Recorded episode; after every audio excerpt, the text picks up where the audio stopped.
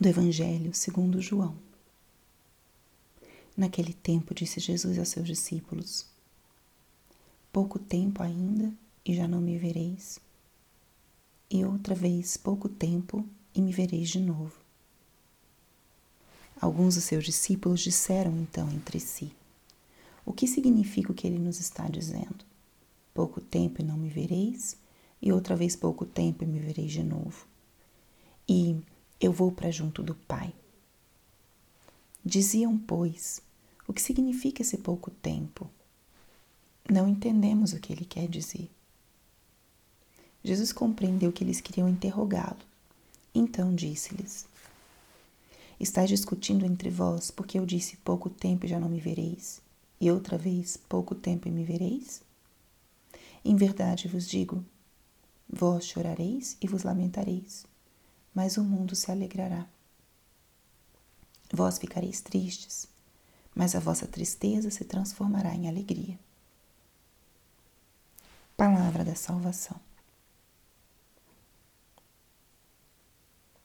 Espírito Santo, alma da minha alma, ilumina minha mente, abre meu coração com o teu amor, para que eu possa acolher a palavra de hoje e fazer dela vida na minha vida.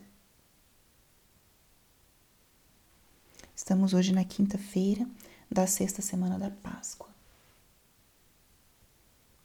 Já a liturgia vai agora nos encaminhando para a solenidade da Ascensão do Senhor, que nós celebraremos no domingo.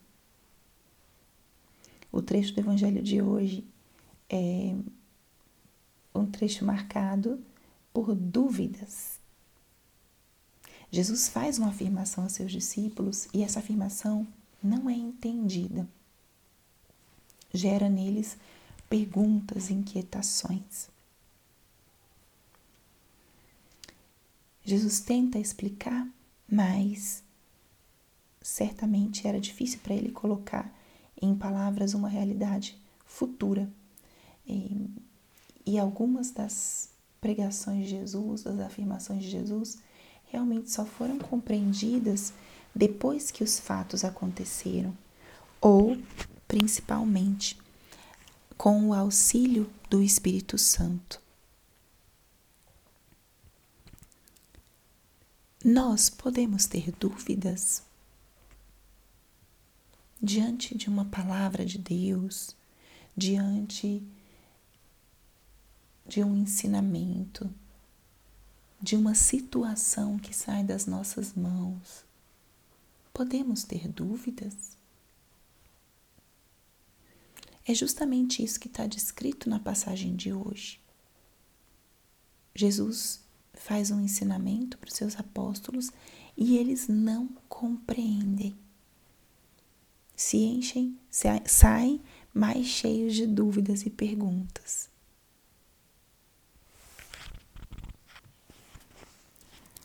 E nessa mesma nesse trecho de hoje Jesus responde, ele capta as inquietações dos seus apóstolos e responde com uma promessa.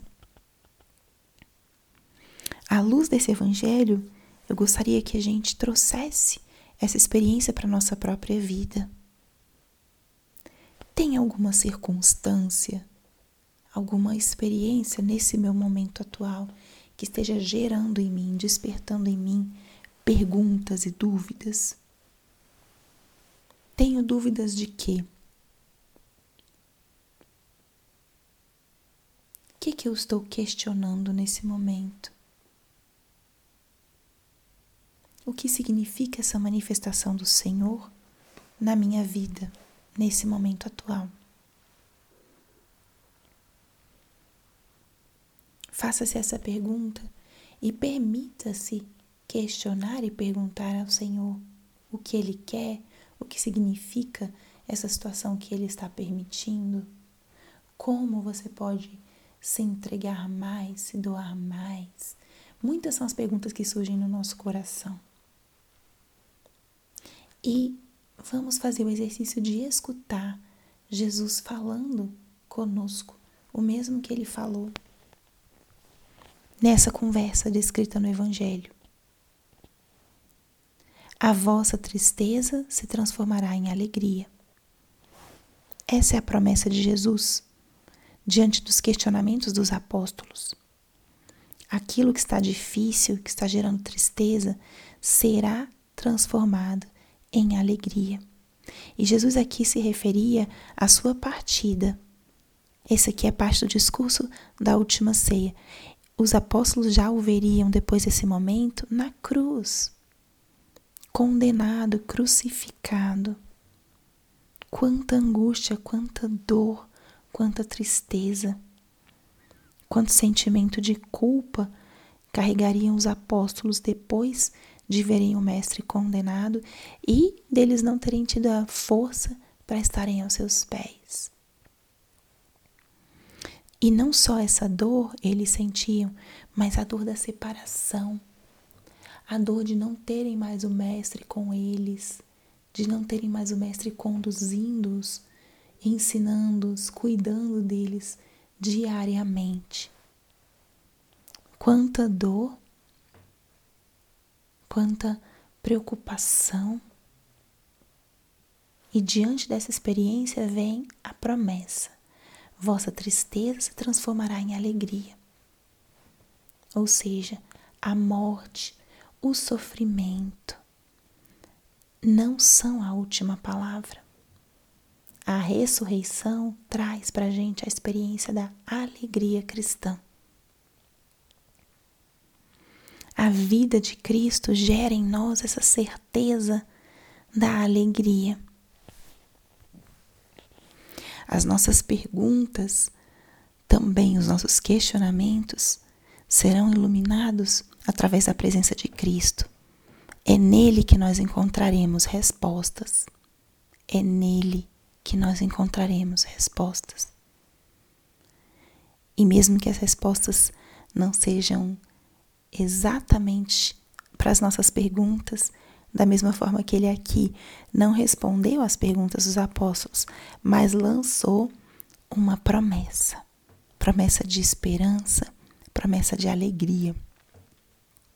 Então, façamos hoje essa viagem ao nosso interior. Tem algo que está acontecendo comigo na minha vida nesse momento ou até elementos da própria fé e da doutrina dos ensinamentos de Jesus que eu não entendo, que perguntas me surgem? E acolha hoje essa promessa do Senhor. Vossa tristeza se transformará em alegria.